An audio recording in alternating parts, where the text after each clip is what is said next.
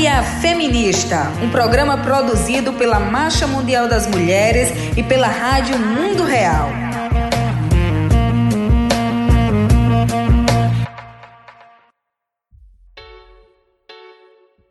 Bem-vindas! Este é o primeiro episódio do Fúria Feminista em 2021.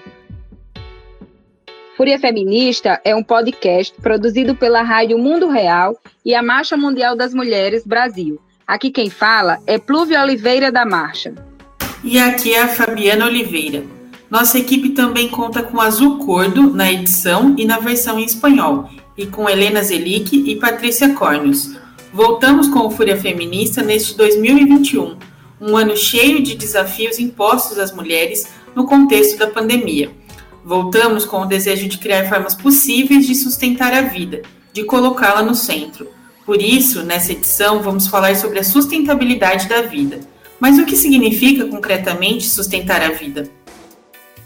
Para pensar sobre essa pergunta, vamos retomar algumas ideias da fala de Amaya Pérez Orozco em um seminário da Rede de Estudos Rurais, em fevereiro. Amaya nos contou que nunca podemos ter a certeza sobre a vida. A vida é uma potência e é algo que pode vir a ser, mas ela não se sustenta se não fazemos o trabalho expresso de reproduzir, cuidar e construir e reconstruir a vida. A vulnerabilidade é uma condição básica da existência que todas e todos compartilhamos. Isso nos une, porque a única maneira de sustentar a vida vulnerável é junto ao resto das pessoas. Dependemos uma das outras para viver. Por isso dizemos que a vida é uma realidade de interdependência. Quando falamos em interdependência, estamos tentando mostrar e enfatizar uma enorme quantidade de processos e de trabalhos que são imprescindíveis ao exercício do cotidiano da vida. São trabalhos e processos invisíveis para os olhares dominantes e que se centram somente no que acontece nos mercados este trabalho invisibilizados são historicamente colocados nas mãos das mulheres. Dizer que a vida é vulnerável e que é uma realidade de interdependência é também dizer que vivemos em uma realidade de ecodependência. Não estamos fora do planeta que habitamos, somos parte deste planeta, parte desta terra.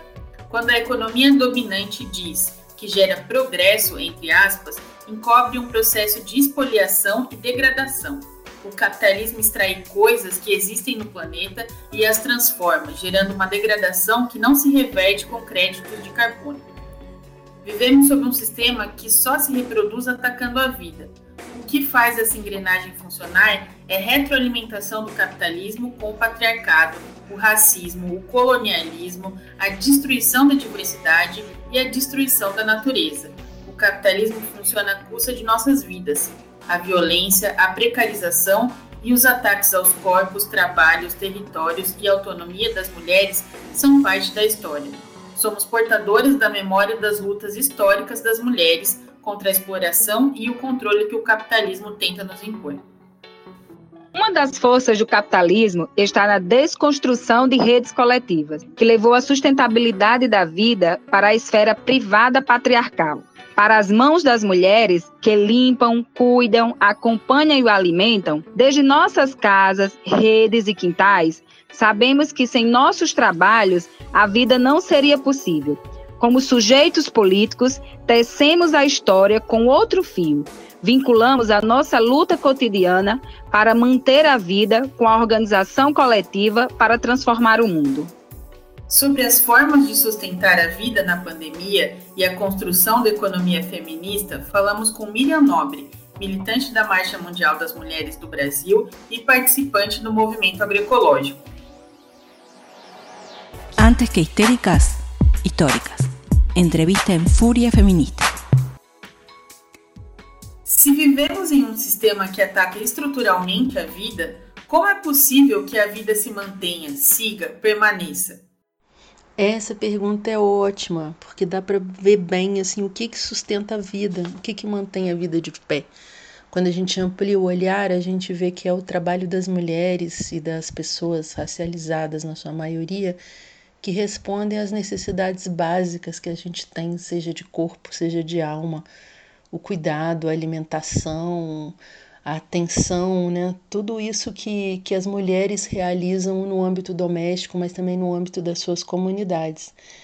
É por isso que para as mulheres é muito importante realizar esses trabalhos todos em redes de solidariedade, umas contando com as outras, seja nas suas famílias expandidas, expandidas mesmo, que vão para além do sangue, né, com relações de compadrio, de vizinhança e tal.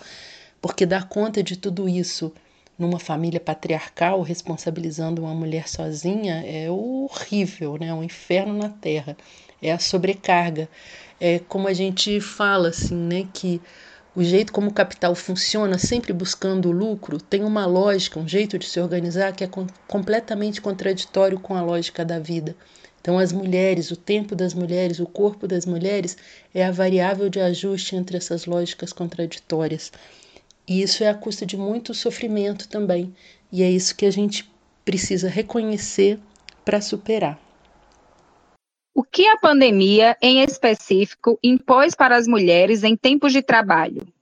O que mudou para as mulheres na relação com a alimentação e o cuidado? Aí, na pandemia, o que já era ruim ficou pior, ou pelo menos mais complexo, né? Porque essas necessidades do cuidado ampliaram muito mais pessoas ficaram doentes, inclusive com sequelas posteriores, coisas que a gente nem consegue entender ainda. É, a gente precisa de mais cuidados de higiene, de atenção para evitar contaminação, então é, é mais trabalho e mais responsabilidade colocada para as mulheres. É, na pesquisa que a gente da SOF fez, junto com o Gênero e Número, na Sem Parar, ficou evidente né, o que a gente já estava percebendo conversando com as mulheres, esse aumento do trabalho das mulheres, aquelas mulheres que permaneceram com trabalho remunerado, sem redução é, seu, da sua remuneração, tiveram um aumento de trabalho, tanto pelo aumento do trabalho doméstico de cuidados, como pelo aumento e intensificação é, do trabalho remunerado, né? já que quem faz teletrabalho, essa separação dos horários e dos espaços é, não existindo aumenta a pressão sobre o trabalho das mulheres, né? Mas também aquelas que não estão fazendo teletrabalho se sentem pressionadas também por essa sombra aí do desemprego que está sempre colocada, né? É, nessa pesquisa a gente viu também que mulheres, mais mulheres assumiram o cuidado de outras pessoas, né? Ter que ter atenta a outras pessoas próximas, né? Que estão enfrentando essa situação. E, e também o, a gente é, evidenciou hum, mulheres aumentando a sua responsabilidade no monitoramento, na atenção é, de outras pessoas. Então ficou mais evidente isso que também a economia feminista coloca, é, de que o, o tempo do cuidado não dá nem para você separar ele, porque é, é uma disponibilidade permanente das mulheres em relação ao outro. Quer dizer, é aquela coisa de você deitar a cabeça no travesseiro no final do dia e ficar pensando: ah, nossa, como é que será que tá tal pessoa? Será que eu não liguei para ela e tal? Então, essa, essa situação toda, né, que, que chama as mulheres à responsabilidade, porque senão a vida não estava acontecendo e que na pandemia fica, ficou mais e mais evidente. Quais os caminhos necessários para que essas estratégias de sobrevivência e organização das mulheres concretizem uma outra economia, uma outra sociedade? Como incorporar mais a economia feminista na agenda dos movimentos? Só que também a pandemia, aquelas coisas, aqueles paradoxos, paradoxos da tristeza, ela também fez as pessoas pensarem mais sobre a, a, sua imunidade, né? Como é que a alimentação é importante para isso. Aquelas pessoas que conseguiram se organizar para cozinhar mais em casa, é, para comprar produtos agroecológicos direto das agricultoras. Isso também é, é uma movimentação que está acontecendo, mas é uma movimentação que não pode ser assumida pelas mulheres individualmente nas suas famílias, né? é, é, a importância dela, a relevância é quando é um processo coletivo que faz reorganizar a economia. Então, é, já pensando assim, como é que a gente vai, no sentido de reestruturar é, a sociedade, a economia, né, a gente pode aprender muito dessas experimentações coletivas de organizar a alimentação de um outro jeito. Ainda mais quando a gente vai indo no sentido de produzir o alimento, preparar o alimento em conjunto, ou se o conjunto não dá certo nesse momento, mas redistribuindo né, as atividades, indo num sentido de, de que essas experimentações é, façam a gente pensar não o que, que vai ser uma recuperação econômica pós-Covid, porque até o pós-Covid a gente precisa trabalhar muito para que a gente entre nesse momento, mas pensar mais em uma reinvenção econômica, uma reorganização econômica estrutural.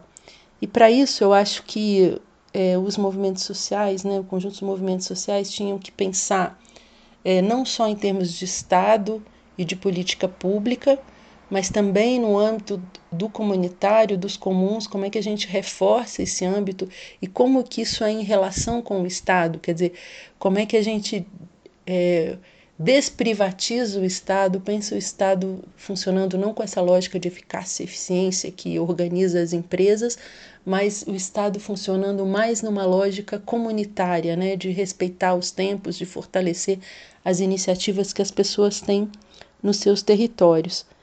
É, acho que a gente vai ter que pensar muito em reconversão de setores produtivos inteiros, né? Assim, olhar mesmo o que, que a gente precisa na sociedade, o que, que pode ser setores que a gente pode desmontar ou não utilizar.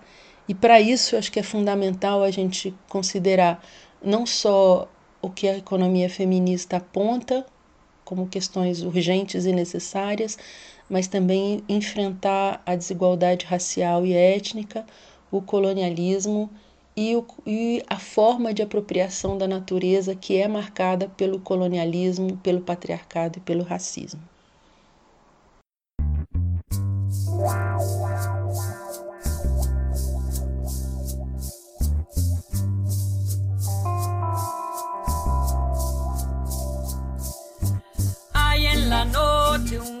Grito y se escucha lejano. Cuentan al sur, es la voz del silencio. En este armario hay un gato encerrado. Porque una mujer, porque una mujer defendió su derecho.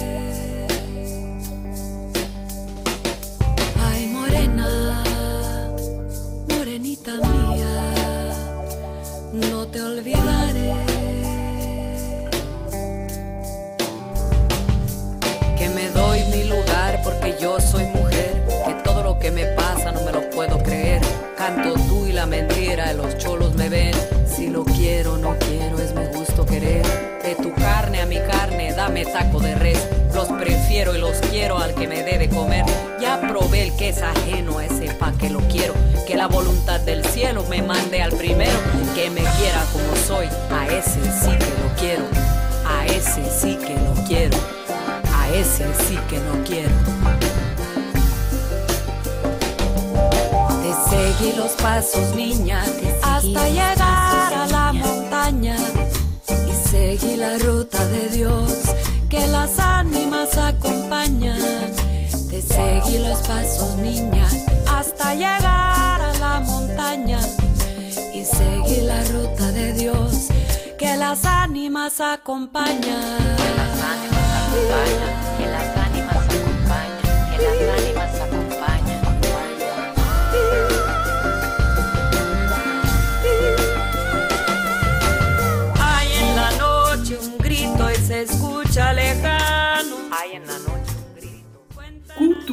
Agora, convocamos todo mundo que está nos escutando a ouvir um poema de Lucille Clifton. Você não vai celebrar comigo? Lucille foi uma poeta afro-americana nascida em 1936 em Nova York. Você não vai celebrar comigo, isto que eu moldei como um tipo de vida, eu não tive nenhum modelo. Nascida na Babilônia, não branca e mulher. O que eu imaginei ser além de mim mesma? Eu forjei isso.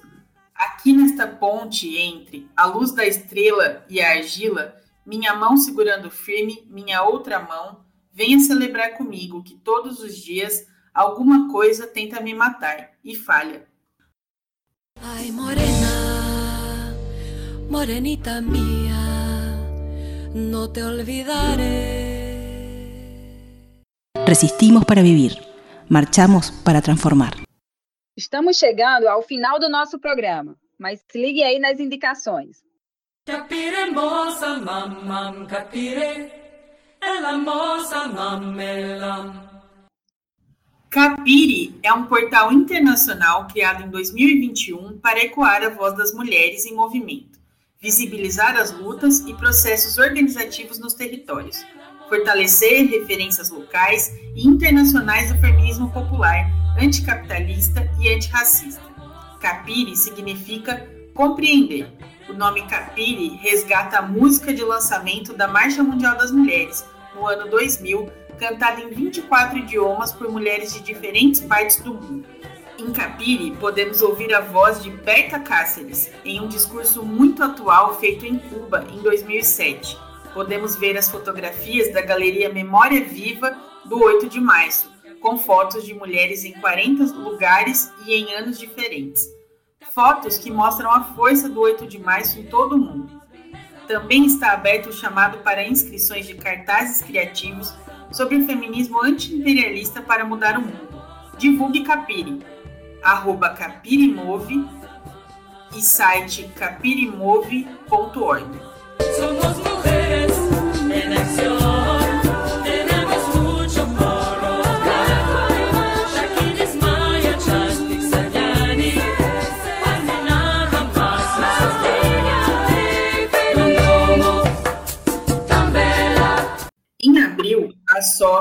coletivo XXK e a Fundação Rosa Luxemburgo da Espanha lançam a publicação Juntas e Misturadas, explorando territórios da economia feminista. Acompanhe as redes da Marcha Mundial das Mulheres, arroba Marcha Mulheres e o nosso site marchamundialdasmulheres.org.br. Aqui encerramos este primeiro Fúria Feminista de 2021. A próxima edição vai ao ar em abril. Até sempre, companheiras! Até sempre! Fúria Feminista, um programa produzido pela Marcha Mundial das Mulheres e pela Rádio Mundo Real.